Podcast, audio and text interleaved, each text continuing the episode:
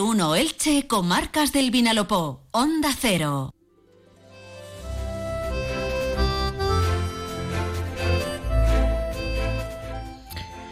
Como saben, la crisis del Mar Rojo está empezando a afectar eh, también a nuestros eh, empresarios, especialmente a exportadores e importadores. Y es que esa crisis está provocando un notable incremento de precios en el transporte de mercancías eh, a través de barco. un aumento que se estima que puede llegar a superar incluso el 10% en el caso de los contenedores.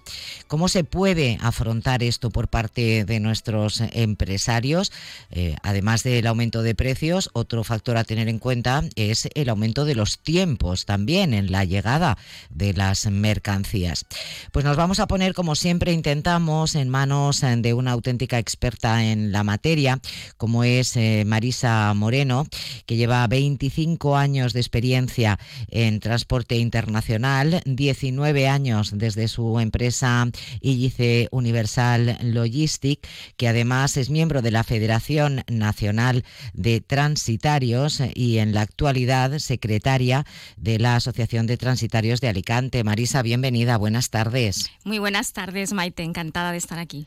Bueno, realmente tanto eh, está eh, subiendo el precio eh, del transporte de mercancías por barco debido a la crisis del Mar Rojo? Así es, eh, Maite. Eh, ha subido estrepitosamente en las últimas eh, semanas.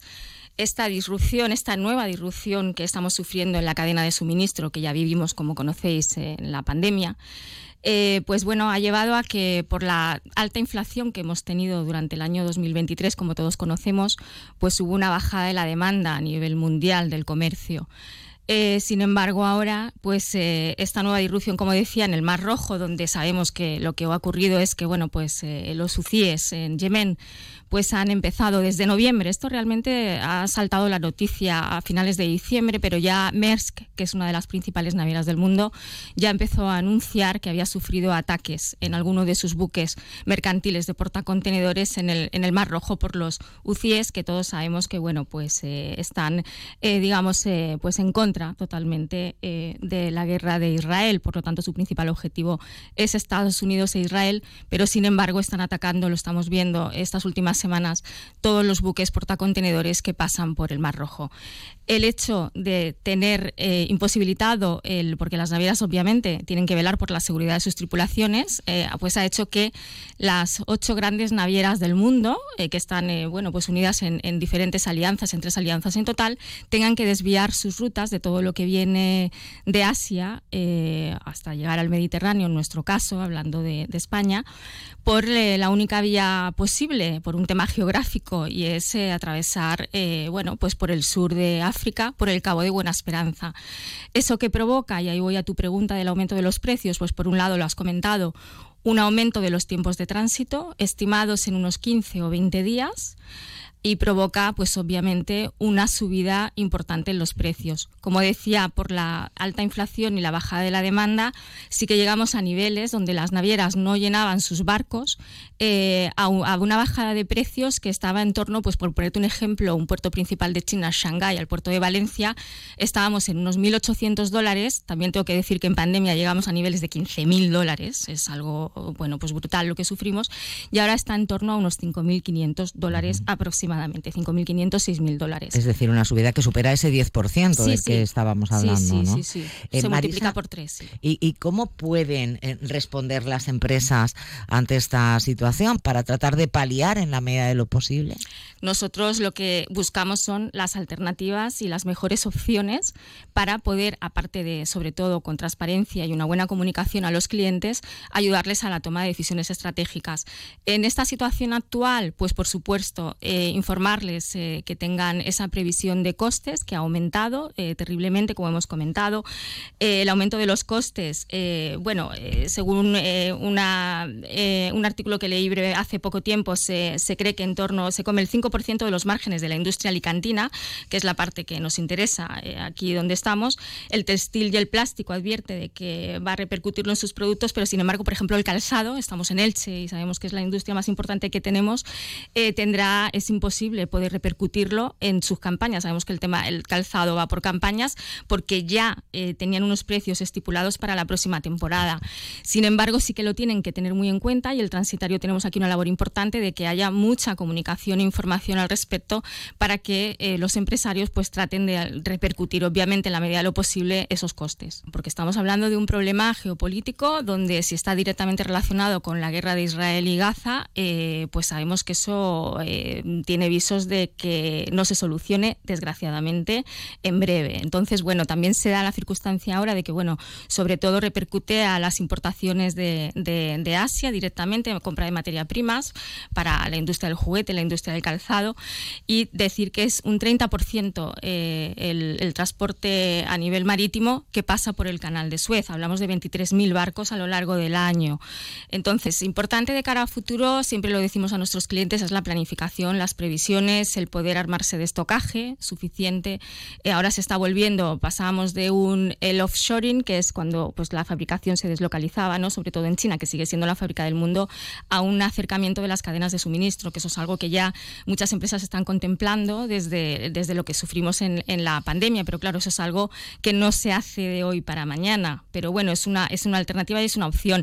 Y así ahora, eh, a bote pronto de, de acciones eh, inmediatas, sí que recomendamos encarecidamente, sobre todo, que aparte de que estén al tanto a través de su transitario de la repercusión y de la subida de los costes del transporte, también es importante tener en cuenta, por ejemplo, que vean eh, con sus compañías de seguros, que nosotros eh, siempre recomendamos eh, asegurar las mercancías, porque obviamente pasan muchas cosas en un trayecto de 40 o 50 días, pues imagínate lo que puede pasar, ¿no? No solamente un tema de guerra.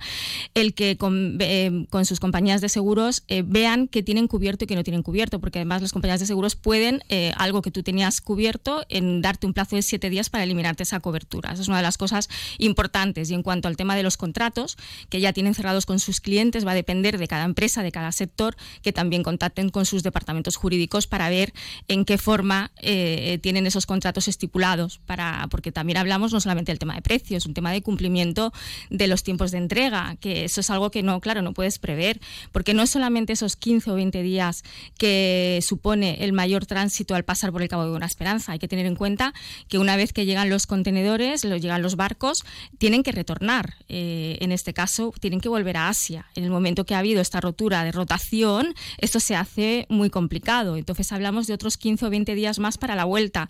Es decir, que ahora, si el transporte marítimo de por sí ya es complejo, las rutas de las distintas decenas de rutas que tienen las compañías marítimas, ahora todavía se complica mucho más. Entonces hay que tener en cuenta muchos aspectos. Hay una previsión de que se produzca un freno a las exportaciones o incluso a la importación eh, de, de, materias primas o de materiales para la fabricación? Sí, obviamente. Sí que es verdad que el calzado es un artículo, pues que bueno, que muchas veces puede absorber estas subidas de precios, porque hablamos que es un artículo pues generalmente con un precio elevado, pero sí que obviamente eso tiene merma directamente eh, pues eh, las importaciones y las exportaciones afecta afecta directamente, por supuesto. Imagino que, que, te estará llegando en estas semanas la preocupación directa ¿no? de nuestros fabricantes. Sí, sí, claro. Por eso nosotros desde nuestra empresa tratamos sobre todo de darle esa información. Yo intento hacer todas las semanas un análisis de precios, eh, aunque bueno, aquí hay que sacar la la, bola de cristal, ¿no? Es un poco complicado a veces, pero sí que tratamos de indicar. Tenemos ahora un factor importante también, que es que el año nuevo chino se ha juntado con que, como sabéis, siempre es a finales de enero o principios de febrero. En este año 2024 es del 10, al 17 de febrero, o sea que justo ahora mismo las empresas en China están cerrando, donde sabemos que todos las, eh, los trabajadores se van eh, pues a visitar a sus familias en el campo. Para ellos es la, la fiesta más importante y eso ahora provoca que vamos a contar con un cierre de mínimo tres semanas semanas de las fábricas. Vamos a ver ahora, después del año nuevo chino, qué es lo que va a ocurrir, si hay que efectivamente va a haber esa baja de la demanda, porque de nuevo pues van a haber niveles de inflación muy altos como los que estamos viviendo y eso va a repercutir, va a repercutir directamente.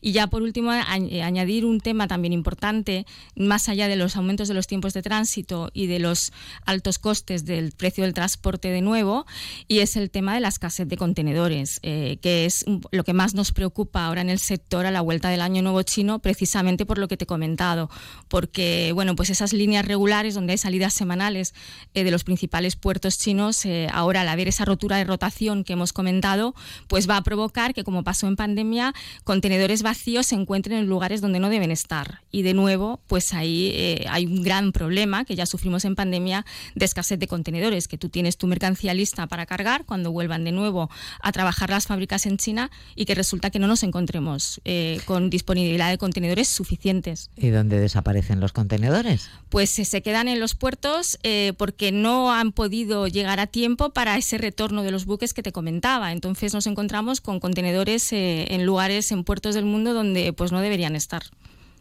Marisa Moreno, muchísimas gracias. Eh, eh, gran trabajo el que hacéis y de verdad para mí un descubrimiento el, haber conocido un poquito más cómo funciona vuestro sector. Muchísimas gracias a vosotros, Maite, como siempre.